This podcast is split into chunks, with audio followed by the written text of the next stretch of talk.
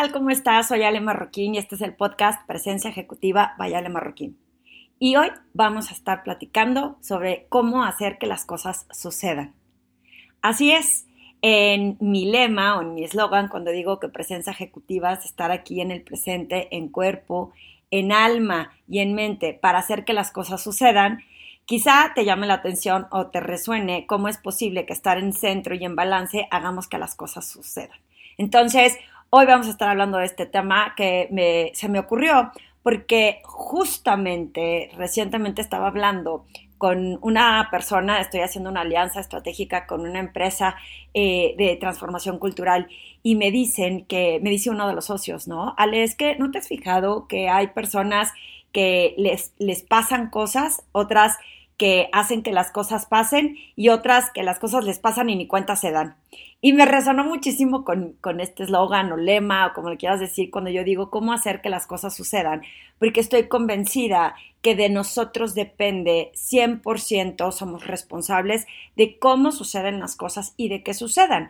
¿A qué me refiero? Obviamente va a haber factores externos que están fuera de nuestro control, que no vamos a poder dominar, controlar o crear, ¿Por qué? Porque depende justamente de controles externos. Es como este círculo de influencia que, eh, que comparte Stephen Covey, en donde dice que tu círculo de influencia, cuando tú eres reactivo, es aquel en que tú no tienes eh, influencia para poder hacer que las cosas cambien y entonces te vuelves reactivo porque te pones como en contra de esa situación, porque te vuelves quejoso, porque eh, simplemente lo asumes como un por eso no me va bien.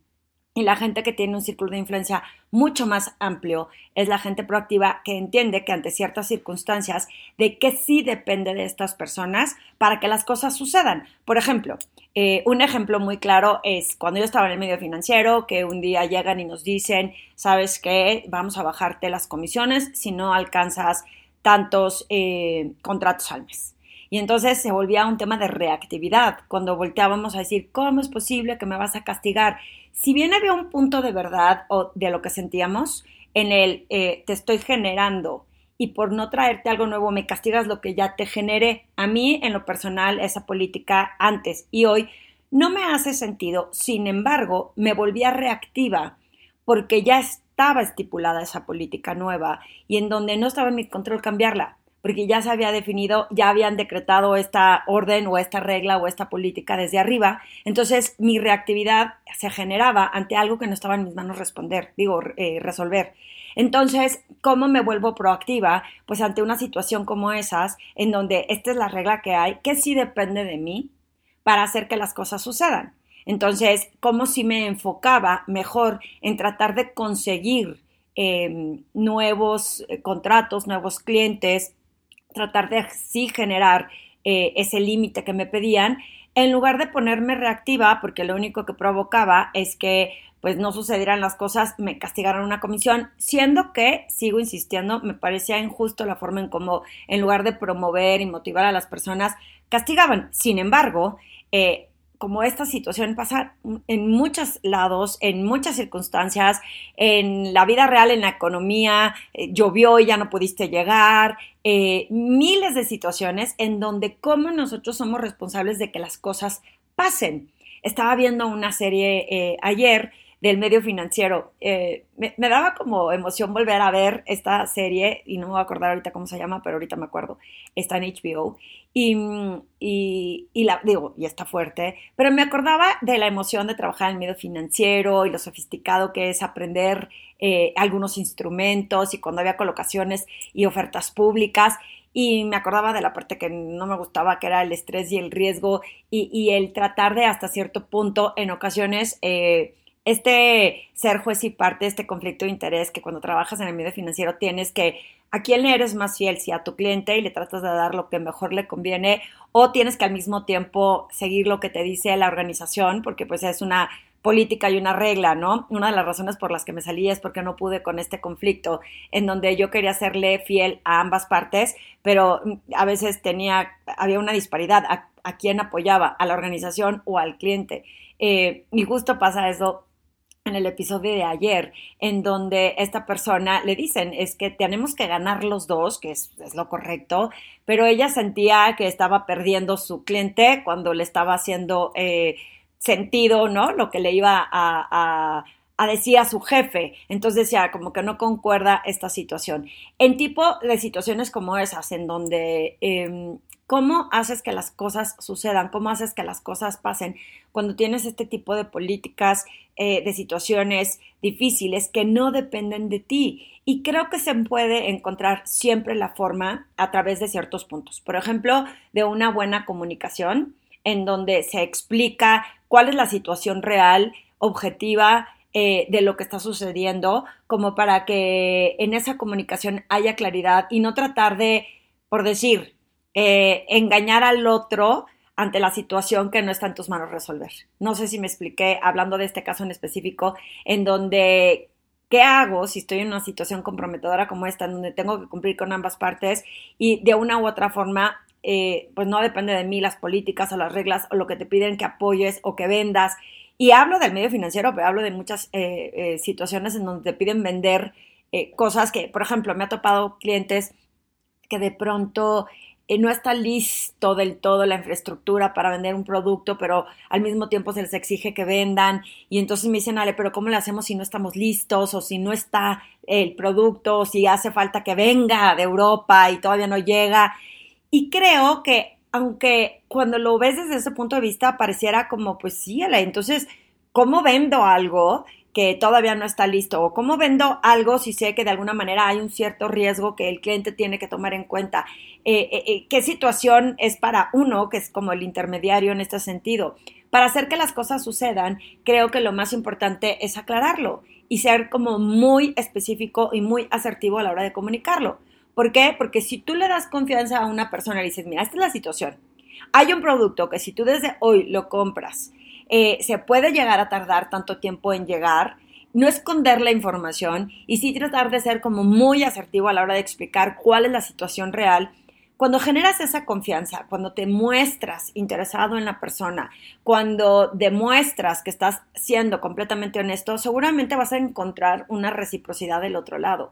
Y entonces es cuando, pues es lo que sí depende de ti ante las circunstancias que tienes. A eso es a lo que voy, que cuando no está en tus manos resolver algo, esto es lo que tengo que vender, esto es lo que tengo que hacer, ¿qué sí puedo hacer ante lo que sí tengo para que esto suceda? Y es en donde yo he encontrado que cuando hay esta asertividad, esta honestidad, esta claridad en la comunicación, las cosas suceden porque la gente empieza a confiar en ti, entendiendo que realmente estás buscando sus intereses genuinos y al mismo tiempo no estás eh, debilitando lo que está pasando ante una política o una regla de la organización. Como decir, es que me piden que te venda esto, pero todavía no está listo.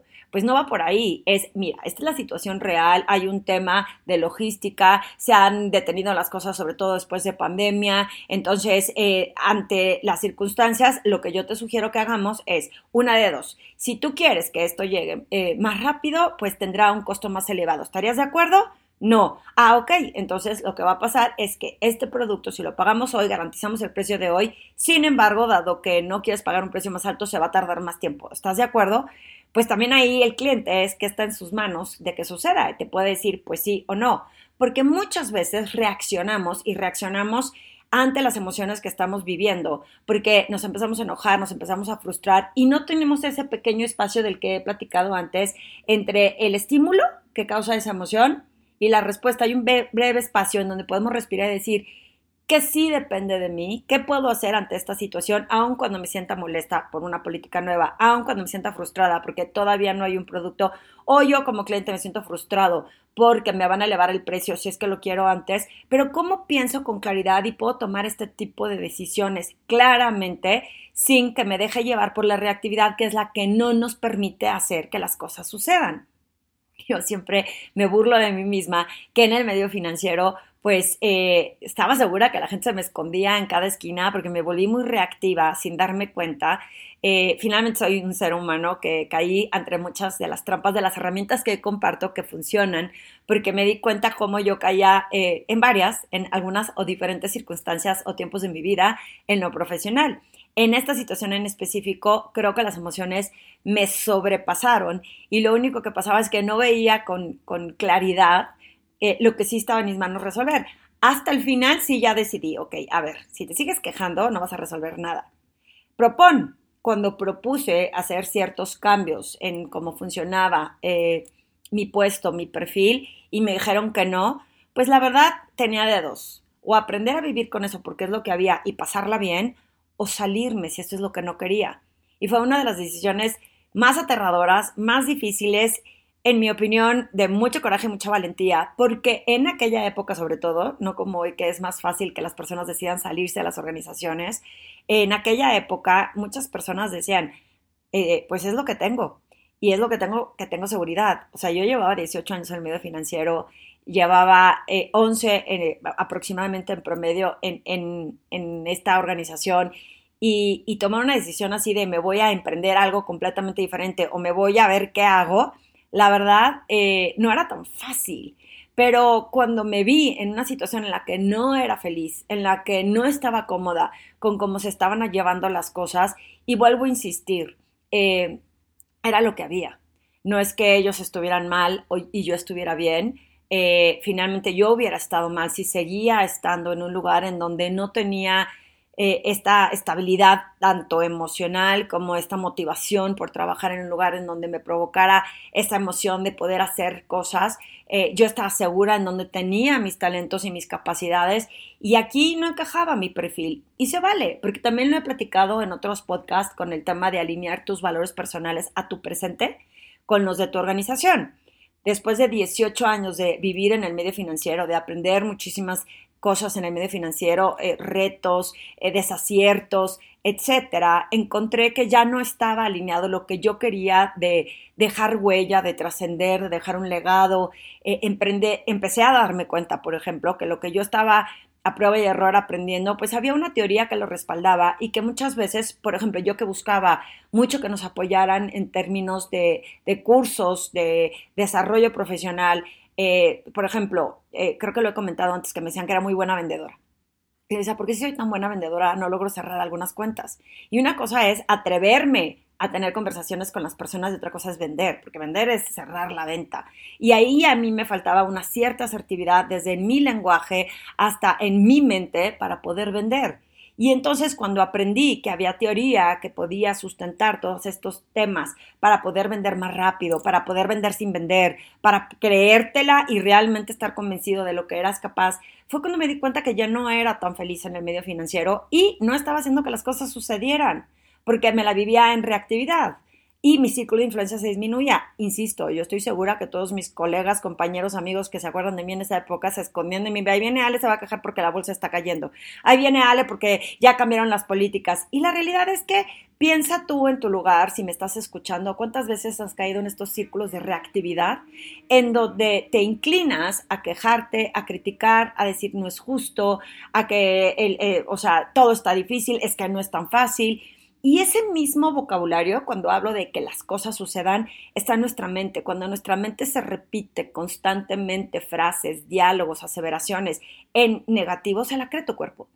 Se la cree tu cuerpo y entonces empiezas a reflejar desde tu lenguaje no verbal hasta la inercia y la energía hacia dónde vas. Es en el para qué lo hago bien si no se puede. Y si está difícil y, y, no te permite en la, en la saturación de tu mente en negatividad ver con claridad que puede haber otras herramientas, otros caminos, otras opciones que perseguir.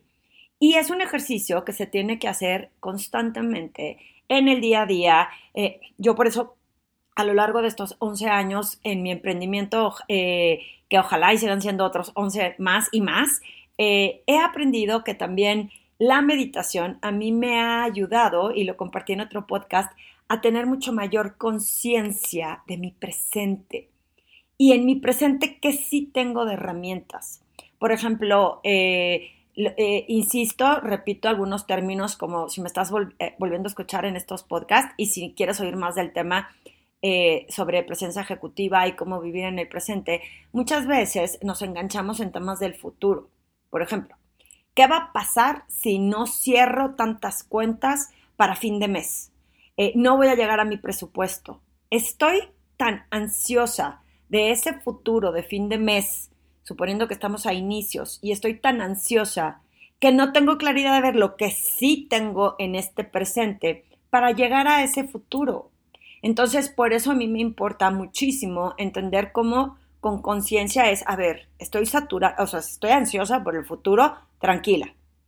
O si cometí un error, recientemente eh, fui a comer con una amiga, clienta, y nos encontramos a sus jefes que casualmente también los conocía del medio financiero, se sentaron y estuvimos platicando súper a gusto, la verdad es que estábamos comentando algunas anécdotas. Ya cuando me fui, gracias a Dios, me cayó el 20, que una de mis primeras experiencias cuando me independicé y puse este programa de, de consultoría en presencia ejecutiva, con uno de ellos no tuve una buena experiencia les vendí un curso, me lo compraron y resulta que no fue lo que esperaban y para mí fue como muy frustrante. Eh, fue un aprendizaje porque entendí que había habido un tema en la comunicación a la hora de vender y aclarar exactamente lo que estaba ofreciendo. Por eso hoy en día siempre me aseguro que lo que yo digo es lo que la otra persona entendió, porque como me pasó, pues lo agarré como aprendizaje. Pero imagínense que en ese momento me hubiera atorado en el híjole, ya me acordé que hace 11 años eh, no fluyó también mi, mi, mi, curso, porque era un curso, eh, y qué va a estar diciendo ahorita. Y ese tipo de situaciones no nos permiten fluir. La realidad es que me acordé hasta que ya se fue, o ya me fui yo, y, y dije, bueno, eh, no pasa nada porque al final mi negocio lleva 11 años, tuve un aprendizaje de ese error y tengo la gran oportunidad, eso sí está en mis manos, de volver a hablar con esta persona y decirle, dame oportunidad de mostrarte que a lo mejor en esa ocasión no lo expliqué bien, pero que hoy puedo transmitir estas herramientas para hacer que las cosas sucedan en tus equipos. Entonces, eh, eso es lo que permite estar en el presente y eso es lo que permite hacer que las cosas sucedan, vivir ese presente sin atorarte en lo que pasó en el pasado o lo que puede pasar en el futuro y, o lo que pueda suceder. Eh, ¿Por qué? Porque no estamos teniendo claridad de estas herramientas. Eh, en, esta situación es una persona, ¿no? Eh, engancharme en algo que ya sucedió o algo que no pueda llegar a suceder. Y por el otro lado es ante lo que no está en mis manos resolver, que son factores externos como la economía, como eh, me encontré también ayer, estoy saliendo un poco más de, de mi esquinita donde he trabajado estos últimos casi tres años de pandemia, porque me dediqué a buscar justo lo que sí estaba en mis manos para poder salir adelante.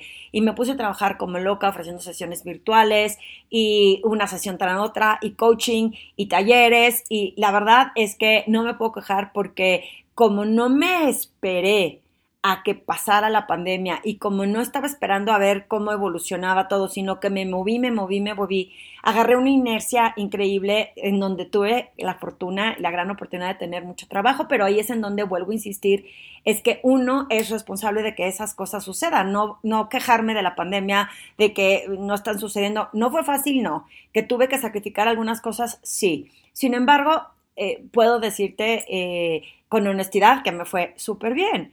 Pero bueno, cada vez que uno se tiene que reinventar, eh, empiezo a ver que cuando ya vuelve la vida a, pues, a, la normalidad, por decir así, ya ves más personas, casi la mayoría de las empresas está regresando presencial.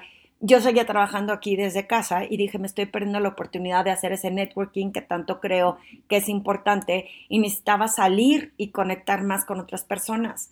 Entonces me fui caminando para ir a una cita que tenía y dije, me voy a ir caminando una media hora antes por alrededor, eh, me tomo un té y, ¿no? Desde, pues, hasta moverme y no estar nada más sentada atrás de la computadora. Y me encontré a una ex clienta que le tengo mucho cariño, que también trabajé con ella en el medio financiero. Y, y, resulta que platicando empiezas a ver cómo se te van abriendo las oportunidades. Y a eso es a lo que me refiero. Eh, ella misma hablaba de cómo te vas enganchando en estas rutinas y yo que hablo tan constantemente de salir de rutinas, de zonas de confort, de reinventarte constantemente y más como evoluciona el mundo, quedarme aquí en este rinconcito esperando que las cosas me sucedan, pues no iba, no, o sea, no funciona de esa forma. Y el hecho de salir y buscar que conecte con más personas, pues ya me pasó en menos de dos semanas que conecté con dos ex clientes simplemente porque fui caminando por ahí, ni siquiera fue de agarrar el teléfono y hablarles y decirles, oye, quiero ver y platicarte mi nuevo servicio, sino que hice algo diferente. Como se repite mucho por ahí, para que tengas un resultado diferente tienes que tener acciones diferentes. Y hoy decidí que para que las cosas sucedan de forma diferente tenía que salir allá afuera y ponerme eh, ante la luminaria, por decir, eh, salir, buscar estas oportunidades, conectar con más personas, estar en donde está el movimiento, porque si no me iba a quedar encerradita en este nicho. Ahora que tuve la fortuna de hacer ese viaje tan espectacular que espero hayas oído en los últimos dos episodios de mi podcast, em, bajó un poquito como, como esas dos semanas las bloqueé en mi agenda. Yo tengo un link que me permite que las personas agenden en mi calendario libremente cuando lo tengo libre, ¿no? Eh, hay unos horarios, etcétera, pero la gente que ve que es mi cliente y que ve que puede generar una ah, cita, pues la agenda. Y esas dos semanas la bloqueé porque no iba a estar y estaba en una diferencia de horarios y porque decidí desconectarme al 100%. Y entonces regreso y como que, como en enero, estoy carburando de nuevo porque muchos de mis clientes apenas están volviendo como a reagendarse y, a volver a insertar este tiempo para verme y estoy cerrando cosas que dejé pendientes.